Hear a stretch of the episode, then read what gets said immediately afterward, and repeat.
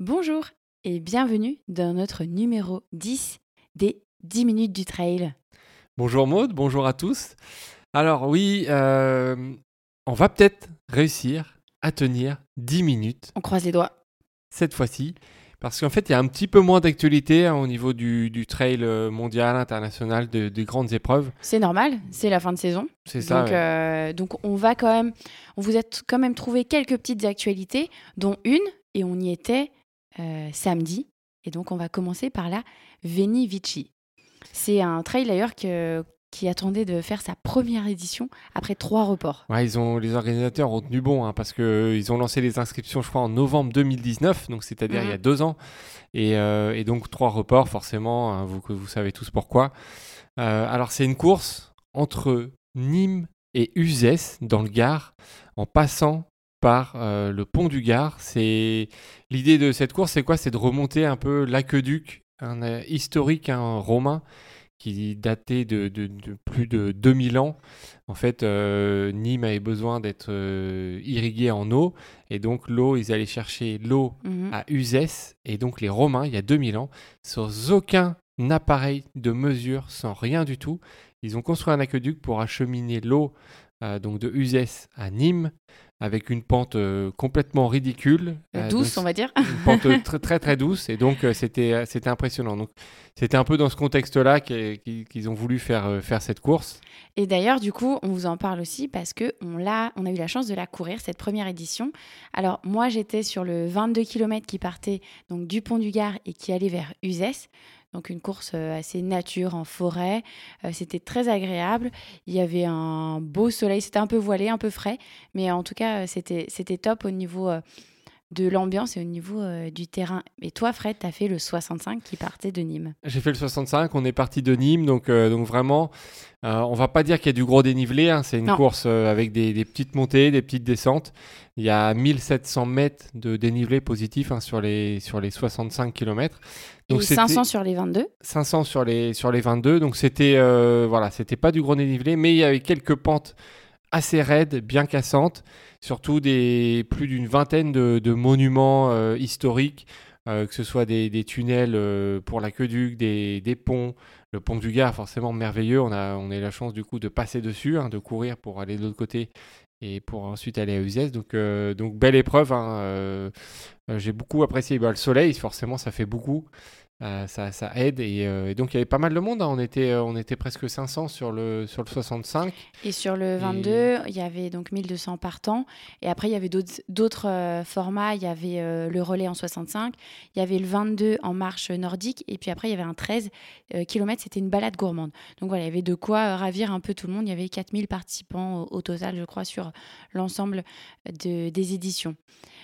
Pour revenir un petit peu au podium, chez les hommes, sur le 65 km, qui est en fait un 67, hein, je crois. Oui, c'était plus 67 que 65 d'ailleurs. Euh, c'est Emmanuel Go qui l'emporte facilement en 5h22. Donc euh, c'est arrivé dans sa ville à Uzès, donc il voulait un petit peu être au rendez-vous, même s'il se lance euh, très bientôt sur la Saint-Élion. Oui, ce sera son objectif principal, Mm. la Saint-Élion. Et euh, suivi de Joris Kidergian et de Jérémy Martin qui complètent ce podium. Chez les femmes, C'est Lorraine Robin qui gagne avec plus de 30 minutes d'avance hein, quand même sur, euh, sur Karine Bro et Marie-Estelle Gaspard. Après, il y avait le, sur le 22 km sur, sur ta course, Maude, c'est une victoire de Arnaud Richard, le Suisse, euh, et Coralie Blanchard chez les femmes.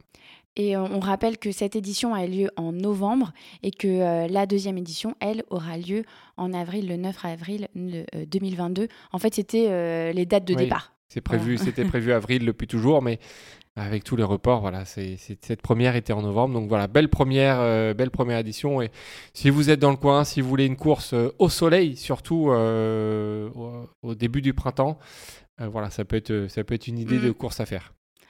Maintenant, on va vous parler d'une actualité qu'on attendait un petit peu tous.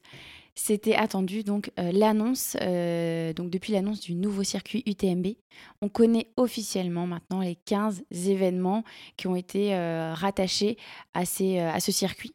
Voilà, D'ailleurs, il y a une grosse, euh, voilà, première moitié. Il y a une grosse communication. Ils ont fait les choses bien. Chaque, chaque course a un peu présenté avec le- Forcément. le- le- la bonne image graphique, tout qui va bien. Euh, et donc, du coup, on... donc, il y a des épreuves historiques comme le Val d'Aran, le Thaïlande, le Bayou TMB, le Panda Trail ou le Gaoligang. Oui, ça, c'est les, les- épreuves qui, euh, qui existaient déjà. qui existaient déjà, un Bayou UTMB. Et du coup, il y en a des nouvelles, euh, donc qui, elles, étaient déjà euh, détenues par euh, Ironman, donc le nouveau partenaire de l'UTMB, si vous ne le savez toujours pas.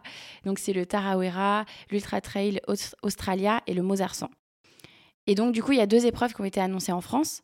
Oui, c'est le trail de Saint-Jacques avec 4 distances. Donc il y aura le 17 km, 43 km, 72 km et 123 km. Et ils ont créé une nouvelle course Mhm. spécialement pour, euh, pour, pour, cette, pour ce circuit. Ce sera le Nice Côte d'Azur, Bayou UTMB forcément. Alors on vous épargne les Bayou UTMB à chaque course parce que voilà, sur 15 courses ça, ça peut faire un peu beaucoup, mais voilà, ça. toutes les, euh, quasiment toutes les courses sont Bayou UTMB. Donc euh, Nice Côte d'Azur, il y aura quatre distances 20, 50, 100 et 170. Voilà, ça va se passer dans, dans le pas du côté du Mercantour. Donc ça, c'est une nouvelle épreuve qui, qui verra euh, le jour en 2022. Mais il y a aussi euh, les mythiques Lavaredo Ultra Trail et Western State. Voilà. À noter que la Western, c'est la seule qui ne portera pas le Bayou TMB à la fin.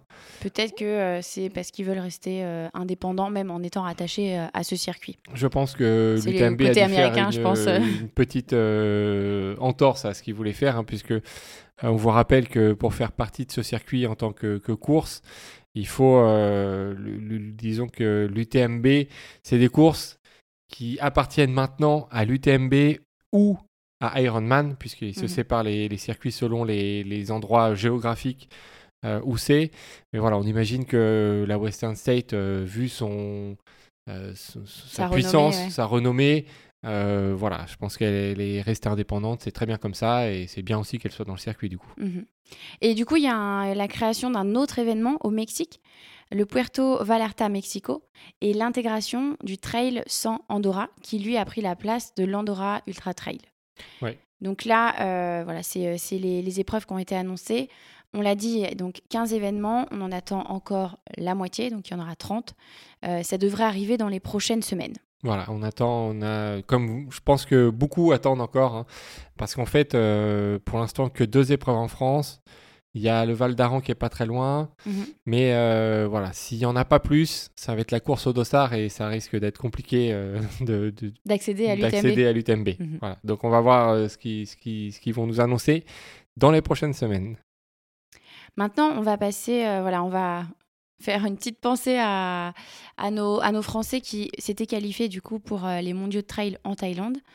Euh, et en fait, il y a eu un report de l'événement en novembre. C'était reporté euh, 2022, plusieurs fois. Ça a et été pas, reporté euh, plusieurs ouais. fois. Mais c'est à cause, voilà, encore une fois, des conditions sanitaires euh, voilà, qui, qui euh, empêchent les voyages de manière, on va dire, facilitée. On, on le sait, nous, on, on est un petit peu dedans. Voilà, et, euh, et donc en fait, vu que c'est reporté en novembre 2022, ça veut dire que les qualifications vont être à refaire. Donc ça veut dire que toutes les personnes, tous les Français qui, avaient, euh, qui étaient qualifiés, qui avaient gagné leur billet, euh, qui voulaient porter euh, le maillot de l'équipe de France, on en a parlé d'ailleurs dans les 10 minutes du trail, quand il y avait eu la, la course de qualification au trail des passerelles, du Mhm. Monténard notamment. Et ben en fait, euh, n'auront pas le- leur billet assuré et devront vont sans doute repasser par une épreuve de qualification. Donc voilà, on, avait une petite pensée euh, pour eux et pour elles. Mhm. Voilà, on est, c'est pas perdu. euh, voilà, vous pouvez, euh, ils pourront toujours tenter la qualification. On verra comment se passera le mode de, de sélection, mais voilà, c'est dommage. Maintenant, il faut faire avec les contraintes qu'on a en ce moment. Mhm. Et euh, on va finir par une, euh, une dernière news du trail. Donc ça a eu lieu euh, le week-end dernier, c'était une première mondiale. C'est un trail qui a été créé spécifiquement pour tester les coureurs sur plusieurs facteurs en ultra trail entre leurs boucles. Donc c'est le trail scientifique de Clécy. Oui, donc c'était en Chez. Normandie, exactement, pas très loin de, de là où je suis originaire.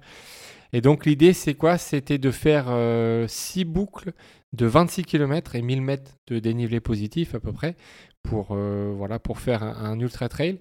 Et pourquoi ils ont fait ce format en boucle? Parce qu'en fait, euh, il y avait, donc, il y avait une soixantaine de coureurs au départ, donc 13 femmes. Et l'idée, c'est que entre chaque boucle, eh ben, chaque personne fasse toute une batterie de tests de force, que ce soit euh, puissance, les membres inférieurs, les membres supérieurs, vraiment une batterie de tests complet pour, bah, en fait, pour étudier l'endurance, la fatigue voir, en ultra trail. comment évolue le corps dans la durée sur un ultra trail. Et donc, on a hâte, on a hâte de voir les résultats. Ça me fait penser qu'il y a de plus en plus d'études qui, qui arrivent dans, dans ce, dans ce milieu-là. Et on, on, en a parlé récemment avec euh, Véronique Billa dans un podcast exclusif que vous allez pouvoir retrouver prochainement. Oui.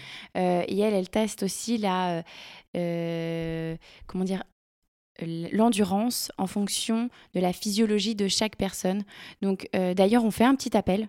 Si jamais vous avez des petits, des petits points fit, ça s'appelle. Des petits fichiers, en fait, fichiers, des fichiers de, vos, de vos sorties, en fait, des, euh, de, vos sorties trail, les petits fichiers euh, avec votre, que vous pouvez extraire en point fit. Hein. Alors c'est avec la fréquence cardiaque, c'est ça qui est important. Oui.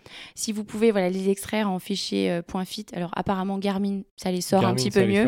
mais, mais voilà, si vous en avez, n'hésitez pas à nous faire un petit message ou à essayer de contacter Véronique Bia, ça lui fera aussi pas mal d'infos et de données pour elle, bah, vous aider déjà euh, sur euh, oui parce que du coup vous, aurez vous aurez des retours hein, sur euh, sur vos sur vos performances et sur vos sur votre rythme.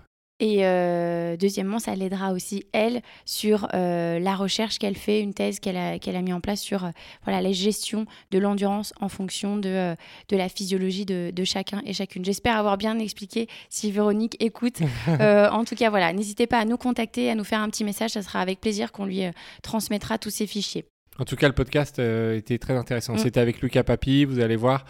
C'était, euh, on parlait du repos, de la récupération, et je pense que beaucoup seront surpris par, euh, par ce podcast qu'on va, mm-hmm. qu'on va bientôt sortir dans les, dans les prochains jours. Et bah, on en a terminé.